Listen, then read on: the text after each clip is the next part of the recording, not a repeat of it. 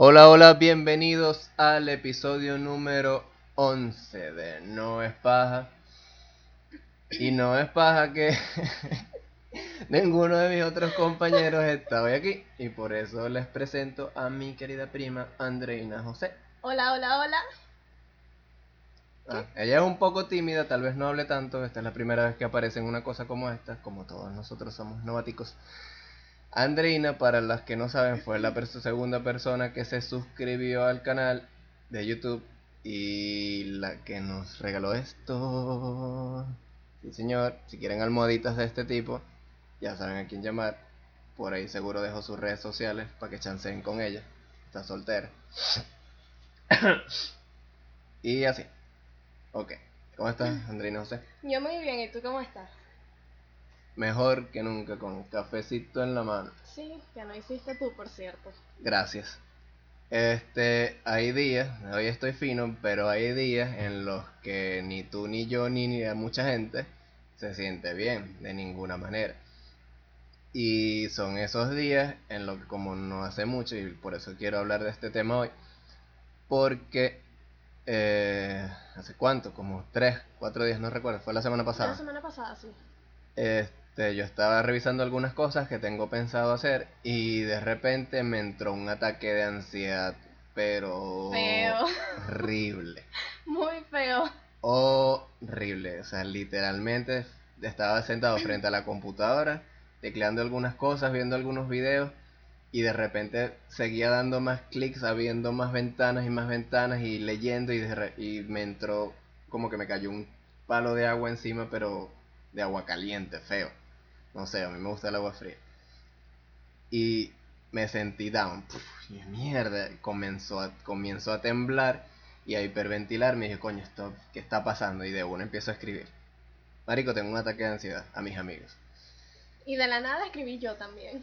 Claro, andabas por ahí, entonces yo me aproveché.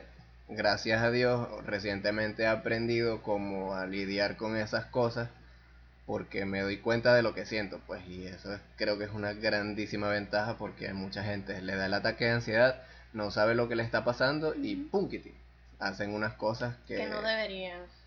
Entonces el tema de hoy es sobre ansiedad y también sobre depresión. Vamos a hablar un poquito sobre depresión porque estos personajes han estado deprimidos alguna vez Muchas en su veces. vida como, como mucha gente, pues eso es algo muy común que no todo el mundo lo dice. Es que todo el mundo dice, oye, estoy deprimido, pero en realidad no tienes idea de lo que es estar en depresión. La, la palabra depresión es muy fuerte, Sí. muy fuerte. ¿Sabes qué? Ellos lo ponen, yo, yo lo he escuchado muchas veces, que no, que ando depre porque no pude ir a rumbear hoy. Mm. Eh, oye, si tú supieras de verdad lo, Lo que, que es depresión. estar deprimido. Entonces dime tú ahí, pues, ¿qué es, qué es, depres qué es depresión? ¿Qué para ti es estar deprimido, ese Para- sentimentico? Para mí estar deprimido es un punto en el que tú caes, porque no es que estás, no es como que estás presente como en otras situaciones, no. Tú caes a un hoyo del cual nunca conocías. O sea, sientes que tú no vales nada, que lo que haces ningún esfuerzo vale la pena, eh, sufres de insomnio, como puedes darte por dormir mucho, puedes subir o bajar demasiado de peso y de verdad estás muy inconforme con, contigo mismo. Llorar, Llorar mares. llorar. Mierda, sí. O sea, es, es algo... Yo esa vaina lo llamo el foso. Es que caes ahí en ese agujero. Es, es duro, es muy duro. Y, o sea, cualquiera puede caer en depresión, no importa si eres un niño o eres un adulto o eres una persona bastante mayor. Todo el mundo puede caer en depresión, pero tienes que saber identificarlo. Porque si no lo haces, ¿quién te va a ayudar? O sea, lo que vas a terminar es diciendo, ya no quiero vivir, no quiero seguir en esta situación y vas a terminar, bueno, me mato, me suicido. Sí, la mayoría termina debajo de un tren, se tira de un piso 12 y así, porque es que como no se conocen, no, no, mucha gente no profundiza dentro de sí mismo, no, no investiga. Hay gente, Ujú. yo a veces me siento en un mueblecito como que a mirar dentro de mí, como que vamos a ver qué hay aquí adentro, porque es medio interesante para allá. Y a veces es oscuro. Y entonces esa oscuridad a uno le da miedo. O sea, cuando tú entras en ese foso y si estás pasando por situaciones como, por ejemplo, si estás viviendo en Venezuela ahorita y están pasando un montón de cosas, la situación económica está horrible, el empleo es horrible, no estás logrando lo que quieres, a lo mejor querías hacer, ser, eh, futbolista, jugar con Messi, qué sé yo, y no se te está dando nada de eso, caes en un momento en el que el foso te dice, eh, ven acá, y te vas para allá con el payasito de ir, y es un huevo salir si no sabes. A mí me ha pasado últimamente que me han, me han dado ataques porque digo, conchale, la situación de Venezuela te pone a pensar y pensar y dices, soy muy joven, el trabajo que tengo no me da para tener yo cómo pagar un alquiler ni siquiera, cómo independizarme, no, no puedo hacer eso. Y son cosas que te van rondando la cabeza y tú quedas como que, ¿qué hago? Y empiezas de nuevo, ¿vale la pena lo que estoy haciendo? ¿Vale la pena seguir trabajando? Para nada. Mucha gente deja a la mitad del camino carreras universitarias, trabajos buenos, proyectos, emprendimientos, porque caen en ese fosito y no salir de ahí es peligrosísimo. Claro, yo me di cuenta porque ya yo conozco, o sea, no es la primera vez que a mí me pasa algo así. Entonces lo que hice fue lo siguiente, empecé a hacer yoga de nuevo, a, hacer meditación, que es lo que yo sé que me ha ayudado. Yo primero iba a psicólogos y, y psiquiatras y me di cuenta que yo misma puedo ayudarme. O sea, no te digo que está nada mal, porque de verdad te sientes muy bien cuando hablas con una con un especialista. De verdad que, que tú drenas todo lo que tienes, drenas todo. Eso sí, la primera sesión es a llorar como. Ay, yo quiero esa mierda. O sea, yo siempre he querido. Yo soy muy difícil de hablar con las personas, tú sabes. Yo no hablo mucho con gente, yo a veces tengo sentimientos por ahí encontrados y me cierro, o sea, soy para mí. Y me cuesta mucho sentarme con alguien y decirle porque yo siento que la gente no me escucha. O sea, es muy difícil conseguirte a alguien que tú te sientes a hablar y te preste atención, analice lo que está pasando y te diga algo bueno, porque no tiene por qué darte el consejo. a veces uno solo quiere que lo escuchen. Porque ¿qué pasa? Y esto es un error que mucha gente comete. A veces uno está ansioso, a veces uno está en, en depresión, depresivo, triste y yo me pongo a hablar contigo. Y entonces yo te estoy echando mi cuento de por qué yo me siento mal. Y entonces tú, como no sabes cómo lidiar con ese tipo de situaciones, en vez de, de, hacer lo que yo necesito, que es escucharme y tal vez decir una que otra cosa para no ahondarme más en el foso, sino que, bueno, porque no tienes por qué darle la... No tienes por qué sacarlo tú, hacerte esfuerzo, ese trabajo de cada persona. Pero entonces la gente lo que hace es que se agarra la depresión de uno, se mete en su, en su vaina y te, te lanza ejemplos de problemas que le pasan a ellos. Y uno queda como que, oye, yo no quiero saber qué coño te pasó a ti. Yo solo quiero que me escuches. Yo quiero que me escuches. Y me digas qué piensas de esto. Eh, si lo... Y lo... O sea, porque a veces uno está haciendo mal las cosas y no se da cuenta, pero siempre hay que, que saber más. ¿Qué decir? Y yo en estos días estaba hablando con Miguel. Y, le estaba comentando una situación sobre alguien. Y le dije, oye, esta persona está así, que no sé qué, y me preocupa. Y yo le he dado, yo cometí el error de que uno siempre comete, pero en este caso yo no le comenté sobre cosas que yo hice, sino le di herramientas con las que yo consigo salir de ahí.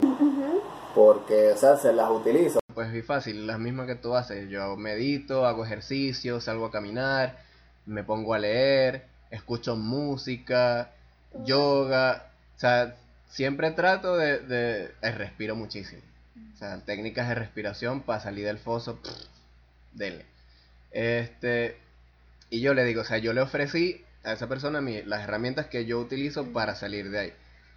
Pero entonces, ¿qué pasa? Así como yo digo que nadie me escucha cuando yo tengo, cuando me siento mal, nadie me escucha cuando le doy consejos. Entonces yo siempre aplico la demanda a otro a que le diga lo que yo quiero decirle para que lo escuche y funciona. O sea, literalmente yo, si eh, tú te sientes mal, yo vengo y hablo con tu hermana y le digo, mira, Ale, que no sé qué, Andreina, que tal cosa, que tal cosa, que tal cosa, dile esto, dile aquello, porque para ver si a lo mejor esa carta entra por ahí.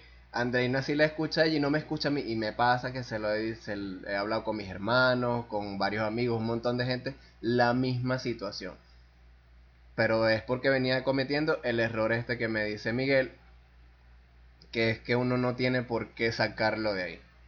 O sea, porque el trabajo es de cada quien. Exacto. Si tú estás en ese foso, tú sabes cómo llegaste ahí, o sea, o a lo mejor no te das cuenta, pero sabes cómo llegaste ahí.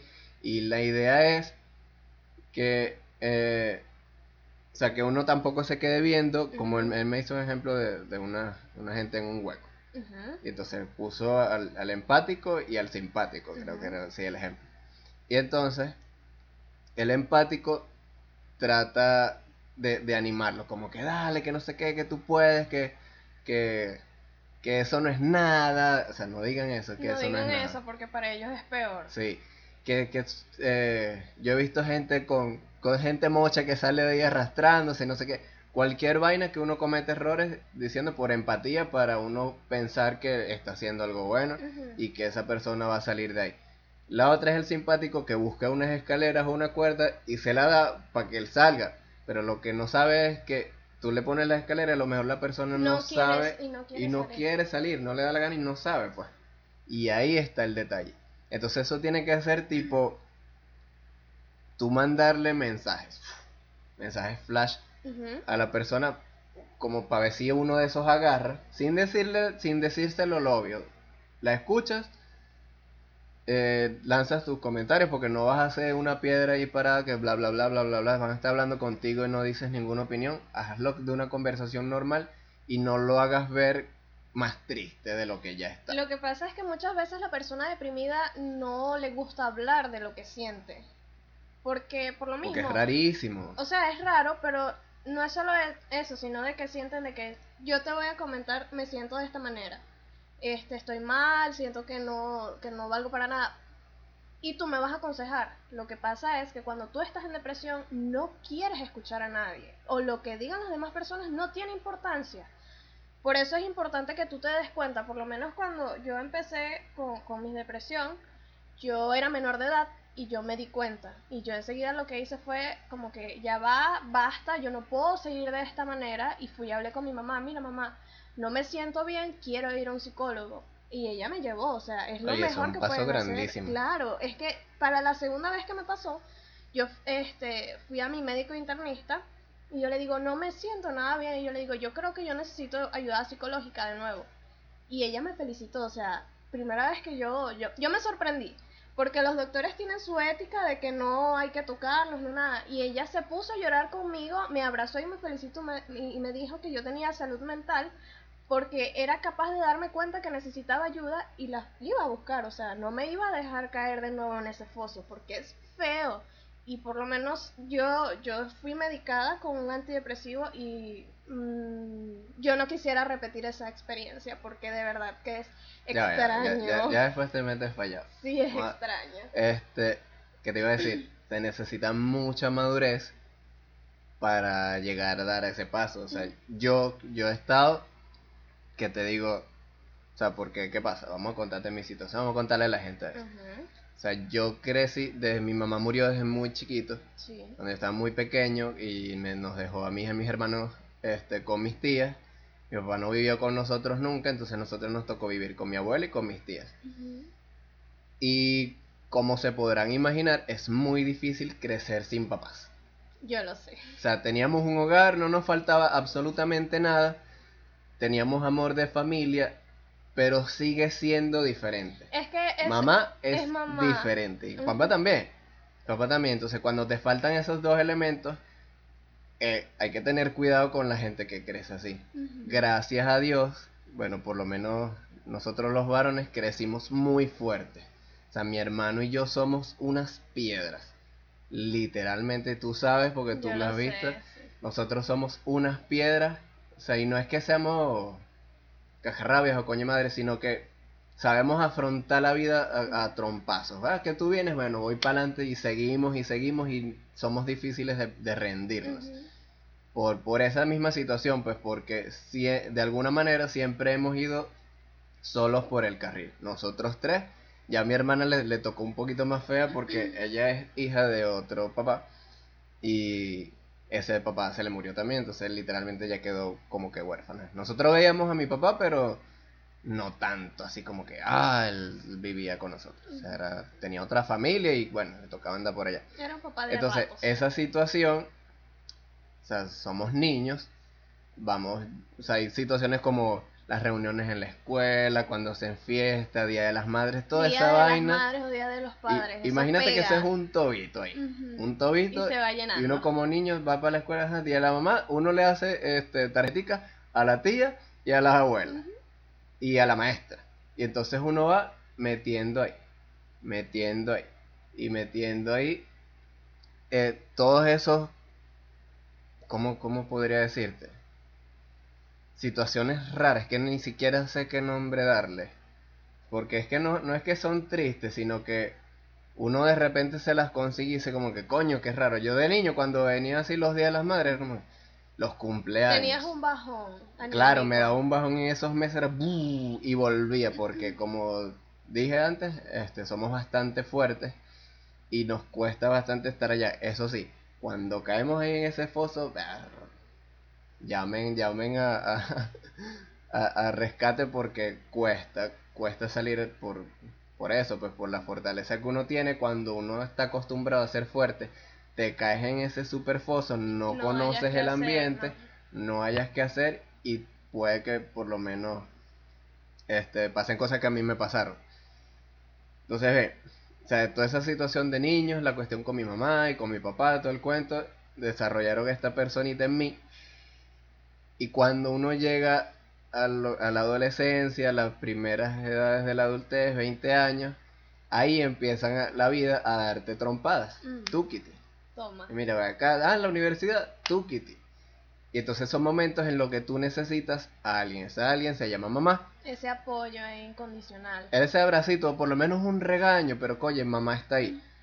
Mamá está ahí la que te hace la arepa. O sea, son situaciones rudas que, que no, no, yo no se las deseo a nadie.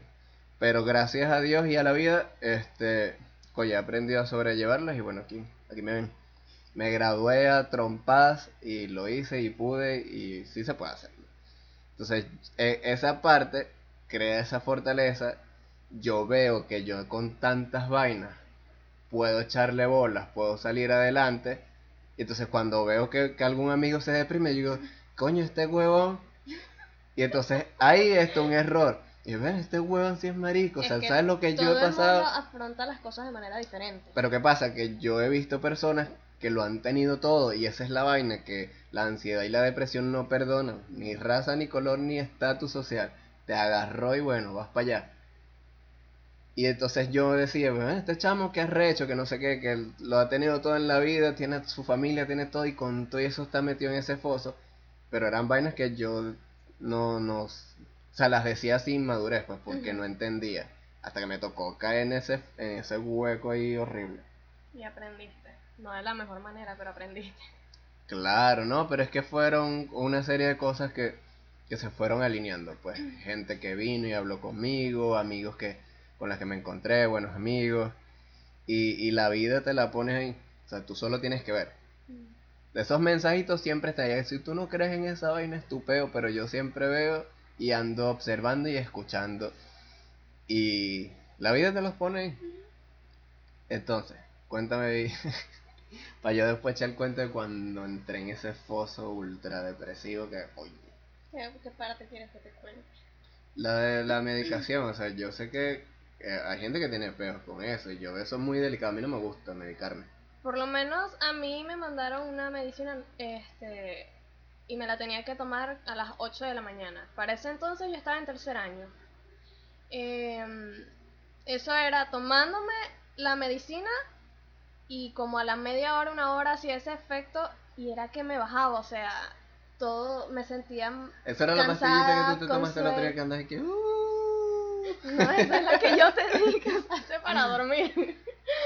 Porque te da, te da sueño, te da mucho sueño. Entonces cada vez que yo iba, como no mejoraba, me aumentaban la dosis. Verga. Sí, o sea, cada sesión que yo iba era como que, mira, vamos a empezar, la picas en cuatro. Después, no, por la mitad. Hasta que iban subiendo un poquito la dosis, fue como que, ah, bueno, ok. Cuando empezaba con, con a sentirme así con sueño, no sé qué, tú veías a mi mejor amigo, Andreina, ¿estás bien?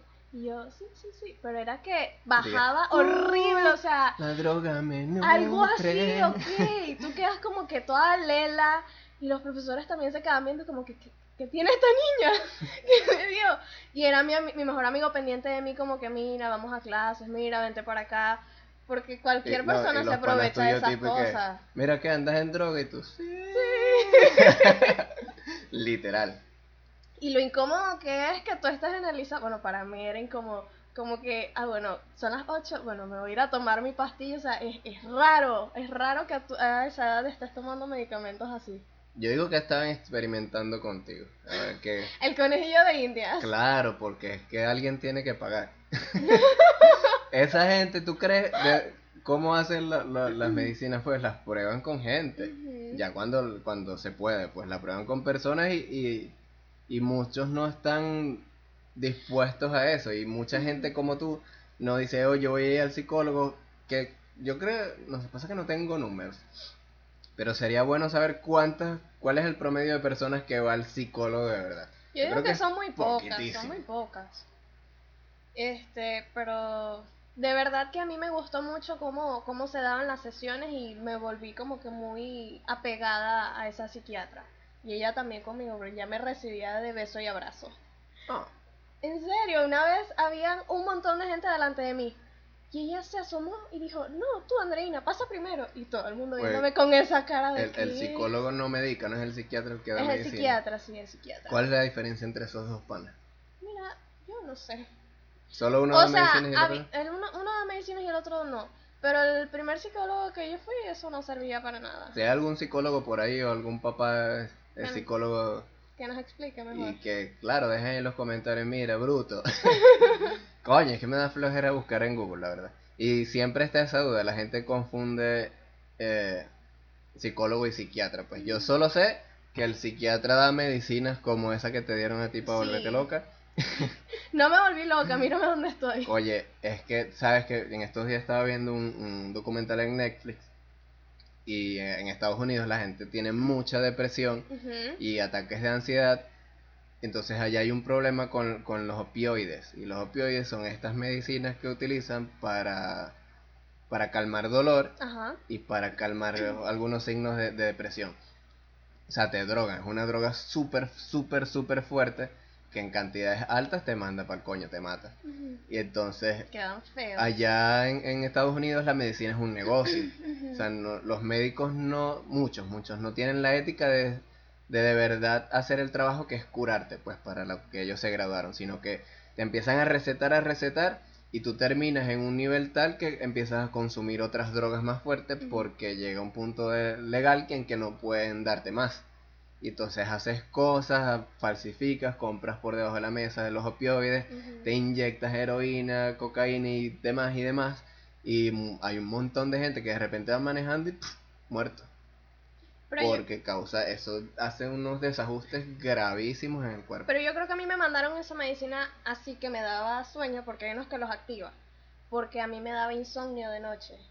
Igual que me mandaban vitaminas porque no quería comer. Porque esas son cosas también de la depresión. Claro, no da hambre. Bueno, a unos sí les da, a otros no. Es que como cada cabeza y cada culito es un mundo distinto, la gente reacciona de diferentes formas, pues. Yo, cuando estaba ahí, yo no sabía que, que estaba deprimido hasta que me vi llorando por nada. Y eso en mi casa nadie lo sabe, literalmente. Yo estoy contándole esto Se van aquí al, al aquí. mundo si, si es que ven esta vaina. Y... Porque no tienen internet. y nadie sabe esa vaina, de pana. O sea, yo pasé tiempo, como año y dele, en una depresión heavy. Que, coye, yo no sé cómo salí de ahí. O sea, literal fue un milagro. De que, que no me tenía que morir, pues.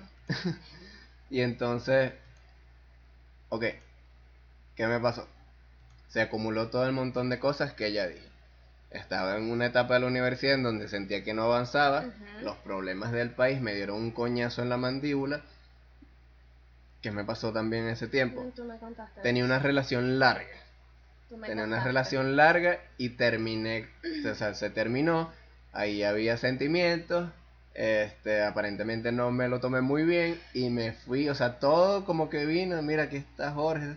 Pero yo estoy jugando un jueguito donde hay unos coño madres que activan un misil y entonces te ven así en el mapa y ti, ti, ti, ti, te buscan, te buscan y pum, Pa. te lanzan el coñazo. Yo me sentí así en ese momento de que estaba en esa situación. Me imagino que la vida dijo, vamos a enseñarle una lección a este pana y mandaron todo ese pocotón de vainas y me las agarré. Me puse de este color. Yo soy flaco, pero imagínense más flaco. A veces pasaba días enteros sin comer. Me iba a la universidad sin desayunar ni nada y regresaba tarde en la noche porque pasaba todo el día estudiando. Vivía lejos, tenía que pasar, montarme en carritos, calarme ese estrés todos los días, trabajar. Ujú. Hay que trabajar. eh, la zona donde yo vivía no, es, no era nada buena y todavía no lo es. Y nada de eso suma. O sea, yo no veía arcoíris en ningún lugar. No veía colores ni nada. Y lo que hacía era llorar. O sea, estaba estudiando y me iba malísimo en los exámenes. Porque no tenía, no entra nada en la cabeza. Y tú eres estudioso. Y yo estudio que jode. O sea, puedo decir que, que, que soy algo inteligente. ¿sí? Estudié ingeniería y que soy inteligente. Mm. Y, y yo siempre fui buen estudiante, desde el liceo, en, la- en el colegio, en la universidad también al principio, hasta ese, esa etapa que me fue horrible. O sea, semestres completos raspaba. Porque nada se me daba. Vaya. O sea, nada, nada, absolutamente nada se me daba. Y eso me daba coñazos en, en, en la, en el hígado. Como, oh, toma, toma. Y caigo en el foso. Caigo en el foso. Y entonces lo que... O sea, me da esa tristeza increíble. Todos los días extrañando a mi mamá. O sea, en mi casa hay una foto de ella. Y yo me ponía a hablar con ella así, grandota. Y, o sea, mi lugar de estudio estaba en la mesa, en la computadora. Todos se iban a dormir, eran las 2, 3 de la mañana y yo todavía echando tecla, echando lápiz ahí en esa, en, esa mesa. Y cuando ya sentía que todos se dormían, me ponía a hablar con ella y a llorar. Dele largo a llorar, preguntándole por qué. O sea, y esa era la pregunta de todos los días, coño, ¿por qué yo? ¿Por qué, por qué esto a mí? ¿Por qué te fuiste? Que no sé qué, qué chimbo. Y bueno, así. Hasta que hu- hubo una vez, ya yo estaba pensando hasta en matarme. Y decía, verga. sé- porque tú te preguntas, o sea, cuando uno está deprimido, ¿qué coño hago? ¿Por qué yo tengo que estar llevando tanto coñazo si yo no me merezco esto? Yo no soy buena, este, mala persona. Eh, no, no ando matando a nadie ni le hago daño a la gente. Entonces tú te preguntas, coño, ¿qué coño estoy haciendo yo para merecer esta vaina? No, y que te pones a pensar, este, por lo menos en mi caso, que yo decía, pero ¿por qué mi papá murió también? Si todo el mundo me dice, es una persona maravillosa. Y entonces yo lo que decía es, es que la gente buena siempre se muere antes. Eso dice- dicen los viejos. Y entonces yo no entendía, pues. Yo no entendí y me preguntaba todos los días lo mismo y hablaba con ella, en secretico, y hasta en inglés le hablaba. Y, coño, mamá, ¿por qué? O sea, ¿qué, qué, qué tengo que hacer yo para cambiar este peo? Entonces, llega, me- mm, nosotros planificamos un viaje, un viaje a la montaña. Y desde ahí, o sea, el viaje costó muchísimo que se diera. Ok, el viaje costó muchísimo que se diera, eso es un lugar muy bonito allá en Caripe que se llama Cerro Negro. A lo mejor sí. mis amigos que vean esto, que, que, que fueron conmigo en ese momento, si lo ven, me decís, de pan, este chamo estaba ahí deprimido. el viaje costó mucho que se diera. Yo no tenía el dinero suficiente, pero como yo te digo, o sea, la vida te los pone. Las cosas van llegando y se, se dieron, pues. Cuando es para ti, Exactamente. El viaje se dio. Yo me lo tomé muy a- a- como un reto personal. Yo quería subir eso y me llevé un montón de pesos en ese bolso, un bolso gigantesco. Y subí caminando la montaña sin parar y ayudaba a los demás y no sé qué, cargaba los bolsos de las muchachas. O sea, yo andaba muy entusiasmado porque algo me decía, anda. Y yo jalé mucha bola a mis amigos y, y yo me encargué de planificar ese viaje porque algo me estaba diciendo, anda para allá.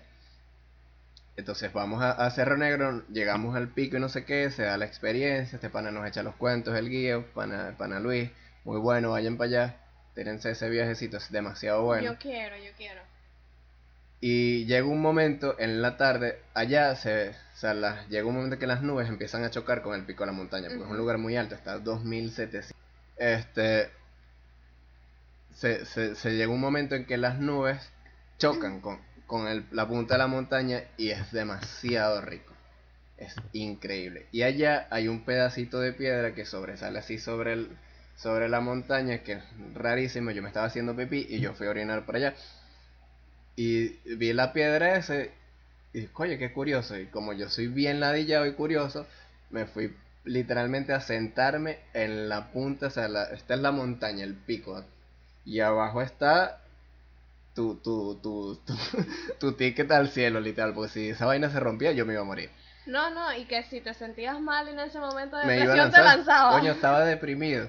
Pero increíblemente en ese viaje yo dejé la depresión en el en el en Maturín, en el terminal, porque no me sentí mal nunca.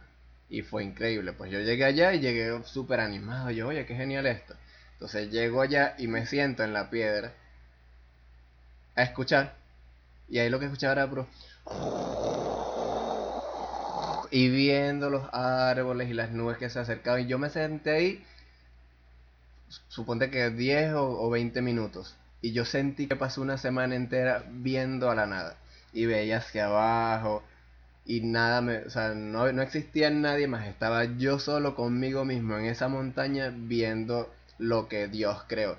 Y es verga, que bolas. Que, que uno se pierde en detalles chiquitos. O sea, como que, verga, no tengo, no tengo plata para ir a rumbear este fin de semana, que ladilla, me, me, me da una vaina porque ah, no tengo para rumbear. Es que eso no lo es todo. Y entonces un momento de minutos sobre una piedra en la cima de una montaña te pueden cambiar la vida.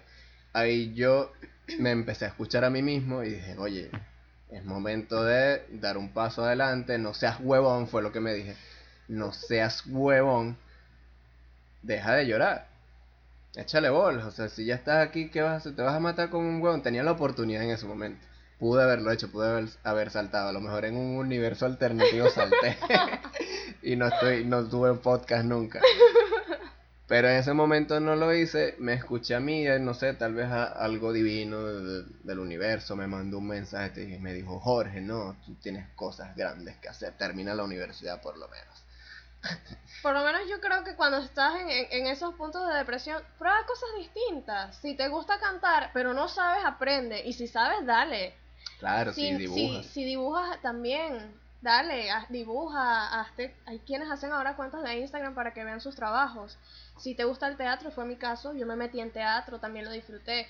O sea, son tantas cosas nuevas que puedes hacer si te gusta la naturaleza, como en tu caso, o el mío. Date una excursión, ¿por qué no? Y es demasiado bueno. Mucha gente expresa sus sentimientos a través de- del arte que logran hacer, como cantar, otros les da por dibujar, yo también sé dibujar, pero hay otros que no.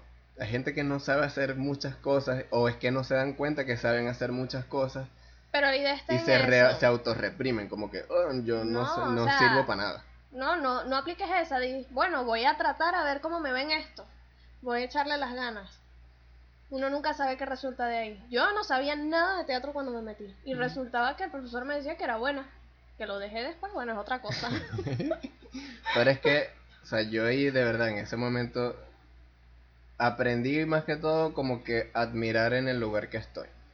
O sea, empecé a admirar la naturaleza, el cielo, el aire, cosas sencillísimas que, que de hecho después comencé a leer o- algunos artículos, algunos libros. Una amiga también me, me, me enseñó muchísimas cosas, que ya esos otros cuentos, otros cuentos por los que yo tuve que pasar porque no fue este que después de ese día ya todo cambió, pues fue el primer paso. claro, es que eso en es esa piedra lento. Eso... fue el primer paso. Oye, pero lo mío se dio en cuestión de meses. Porque como te como yo dije, Bueno, pero es que no es de la noche a la mañana. En cuestión No, de es- meses está bien. pero cuestión de meses es nada. No, pero hay gente que pasa años. Claro, hay gente que pasa muchos años, o sea, por eso yo lo mío fue rápido, Yo no- yo no pasé porque ponte que hayan sido tres o cuatro meses.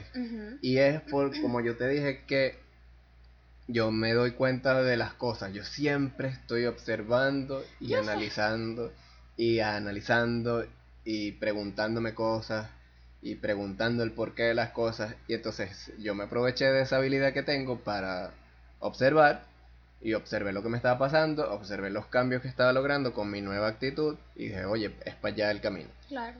Y de ahí, en realidad, o sea, te puedo decir que muchísimo cambió. Comencé a avanzar en la universidad, me fue bien en lo que estaba haciendo, las cuestiones económicas buenísimo. Cambiaron.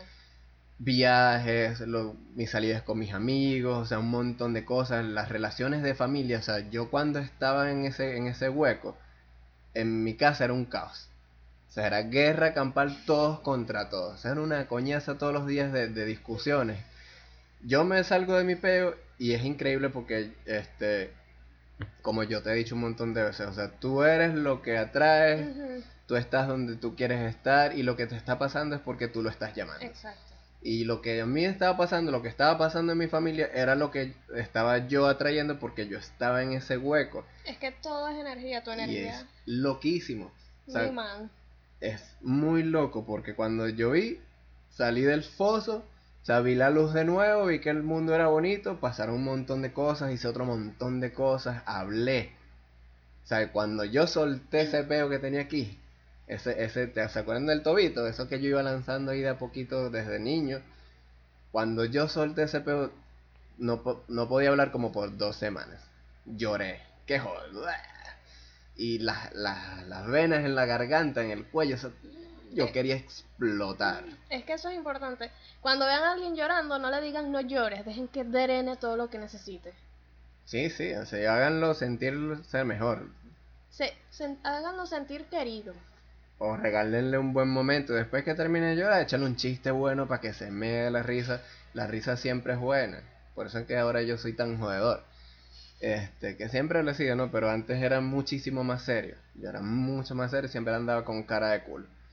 Y me tomaba las cosas con mucha seriedad. Y hay momentos de joder, que uno tiene que agarrárselo para joder, para echar chistes, para reírse, para salir, echarte una pea, todo, pero con, con cuidado siempre. Y sí, sí, hay que ser consciente de lo que tú estás haciendo y, y siempre tener en cuenta las consecuencias de lo que haces. Entonces, gente, el primer paso, si tú tienes ansiedad, no tengas pena ni miedo en llamar a alguien. Llama a ese amigo tuyo, o sea, todo el mundo tiene por lo menos una persona con quien hablar. Así sea por internet. O sea, si no eres muy sociable y no te gusta salir a la calle, no tienes muchos amigos reales de carne y hueso que los puedas tocar y les puedes, mira, ven a la casa, vamos a tomar un café, pero se escriben con alguien. Hay gente que por Minecraft habla. Yo cuando estaba en ese momento tenía un amigo en Caracas y No salen con nadie. bastante. O sea, hay gente que no sale de un cuarto porque tienen problemas sociales. Pero hablan con gente. Siempre, siempre hablan con alguien porque los seres humanos somos sociales. Si se sienten mal, llama a ese amigo, llama a esa amiga, cuéntale, dile, oye, pero tienen que darse cuenta de quiénes son esas personas a quien les hablan. ¿no? Es- no todo el mundo es capaz de escuchar. Sí. Es que muchas veces hablas con alguien y, y crees que te están escuchando, pero no están pendientes del teléfono. Y qué feo es eso. Yo formo peo, mis amigos saben. Elisa ve esto, Giselle también. Coño, estoy hablando contigo, párame bolas. Deja esos momentos, te estoy hablando. Ve aquí, a mis ojos. Hablemos. Porque es importante, es importante de verdad si alguien se, se siente en ese, en ese huequito que a veces llega a ser una super cueva gigante y cuesta salir de ahí lo mejor que uno puede hacer es dar compañía, dar unas palabras de aliento y ayudar. Y el que está en ese huequito, que se amen, que es lo más importante. Porque Oye, la sí. mayoría piensa, "Ah, acabo con mi vida y se acabaron todos mis problemas. Y no, no sabes lo que tú vales, no sabes lo que puedes lograr hacer. Reencarnas en un huevón con más peo. Piénselo. ah, tengo demasiados problemas. Tengo demasiados problemas, me voy a suicidar. ¡Pum! Tremendo tiro y reencarnas en un huevón con más problemas que antes. Piénsalo bien, es que uno no sabe, ¿sabes? No sabe si vas a reencarnar en ese huevón. Entonces hay creencias budistas de allá que, que lo que aprendes en esta vida en la otra te va mejor y si te la acabaste porque pensaste que era demasiado, en la otra te la vas a conseguir mucho más difícil para que aprendas y vayas a mejor. Cosas de budistas, ¿ves? No lo digo yo. Yo no lo veo mal. Entonces, ¿qué consejos tienes tú ahí para los casi 100, casi 100 que nos ven y nos escuchan? que estén muy pendientes de, de, de- sí mismos, traten de analizarse, agarren un tiempo, mediten qué soy, qué estoy haciendo, a dónde quiero ir. Em, si necesitan ayuda, busquen a ese amigo, a ese familiar, a, ese, a esa ayuda médica si la quieres, un psicólogo, pero no te derrumbes. Busca hacer algo diferente, busca actividades nuevas. Si te sientes bien en, en, en una actividad eh, artística, dale. Si Dale te bola. sientes bien en un sitio religioso, dale. Claro, todo, todo sin, sin, No te sin metas ser en una- excesivo. No te metas en una secta chavista criminal Ay, no, allá no paren. nazi. Porque es que de eso se aprovecha muchísima gente y yo creo que eso debería hablarse en otro tema. Sí. Porque Está bueno. sí, sí, las personas que sufren de, de depresión y ansiedad es un tema dificilísimo y muchos se sentirán identificados. hablen, hablen, hablen con esa gente, siéntanse, dejen la pena, sienten su momento, respiren y siéntanse en la libertad de hacerlo. Se lo dice alguien que no habla con nadie y que aprendió a hacerlo. O sea, yo a veces digo, "Y necesito hablar de esto y la di yo a mis amigos y yo empiezo a escribir, tac, tac, quién está el que tengo cerca, que yo sé con quién puedo hablar y quién me escucha. Y entonces le echo el pote. Y a veces le echo el pote sin esperar ni siquiera un consejo a cambio, o sea, solo para drenar esto que está aquí, porque mientras tú hablas, te cuestionas, consigues respuestas y soluciones. Y además a veces hablas con una persona y ni siquiera esperas que te dé una solución, sino que te escuchas a ti mismo. Vas a- Ujú. O sea, Es lo que estoy diciendo. es, es que te escuchas a ti mismo y empiezas como que, oye, pero esto no tiene sentido, porque estoy permitiendo esto. Sí, así yo, mientras voy hablando, voy como que cuestionándome lo que estoy diciendo y, y digo, verga, ¿qué es esto? Y entonces sigo echando el cuento, pero dentro de mí estoy analizando cada palabra que digo y lo que se siente, o sea, uno tiene que ver hacia adentro, el sentir lo que, oye, que hay ahí, qué es eso que te hace sentir mal, qué es eso que te hace llorar, por qué te molesta que cierta persona haga tal cosa. Por ahí hay muchos canales en YouTube que son buenísimos. Y si tu depresión eh, viene englobada con algo que haya pasado en tu, en, en tu pasado o, o gracias a alguien, perdónalo. No te quedes con eso porque va a ser mucho peor. Perdonar es de adultos. Nunca, nunca traten de hacerle daño a- al que tengan al lado. Nunca, por favor. Ni a ustedes mismos. Gente que se corta, gente que sea... yo- de, de hecho, esta, esta serie buenísima de, de Netflix que... 13 Reasons Why. Este, 13 razones por qué. ¿Eh? Sí, ¿por qué? Este, en español. O sea que yo veo esa vaina en inglés. Eh, tratan muchos temas sociales, sobre todo en, en- en- en los chamos, pues que es una etapa muy difícil donde uno no está entendiendo un montón de cosas y, y la vida te da esos coñazos como todos, todos pasan por ahí, hasta el, hasta el más millonario del mundo pasa por ahí. De hecho, creo que son las personas que, que tienen más dinero los que más sufren ese tipo de situaciones porque dinero no es felicidad, Y pero veces- llorar en un yate es divertido. Es que muchas de las personas que tienen eh, ese poder adquisitivo, lo que pasa es que... Habla duro, Lo que pasa es que... Así.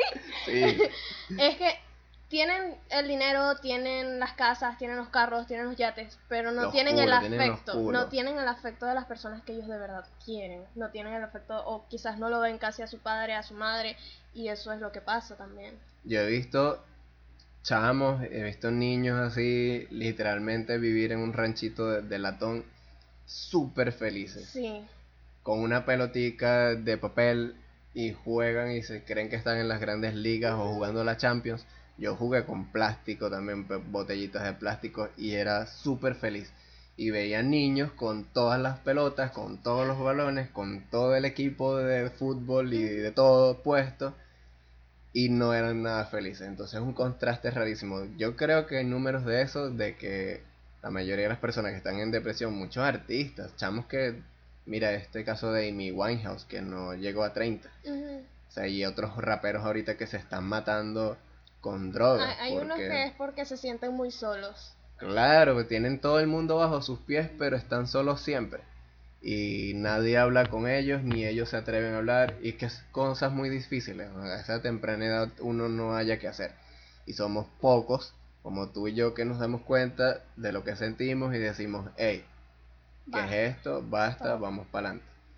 Entonces, cada, no, no es que este ya sea perfecto, porque como si el camino sigue, uno va cayéndose y levantándose, cayéndose y levantándose, tropezándose con esas Una piedritas y aprendiendo.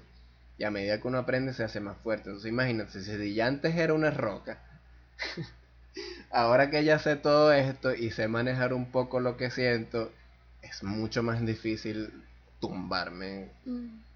Bueno, No, es que tú no permites que nada ni nadie. no, es que de hecho eso yo lo tengo en WhatsApp. Dice nada ni nadie tiene, Tiene poder, poder sobre, sobre mí. Porque es que tú, yo mismo soy el que puedo joderme. O sea, que vas a venir tú a echarme vaina y, mija, échate para allá. O va a venir otro, joder. ¿No? O sea, no, literal, no me dejo. O sea, jodo cuando tú vienes a echarme vaina. Yo voy a joder contigo de lo que tú me estás echando vaina y me voy a reír de lo que tú estás diciendo y después vas a terminar tú llorando. Ah, te, te voy a entrar con psicología para que entres en, en tu niño interior y, y sufras. No, mentira. No, así tampoco. Nah, yo soy buena gente. Este, pero es así. Es así. Y es divertido, es bueno, la vida te cambia, la vida te mejora muchísimo en todo aspecto que te puedas imaginar. Es que ves la vida bella. Sí, sí. O sea, los colores se ven mejor, la brisa se siente mejor. La comida sabe la comida, mejor. La comida sabe mejor, el café. Ah.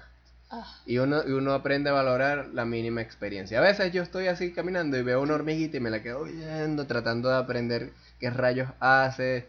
Y entonces son valores pues que están ahí. Y uno lo- los menosprecia.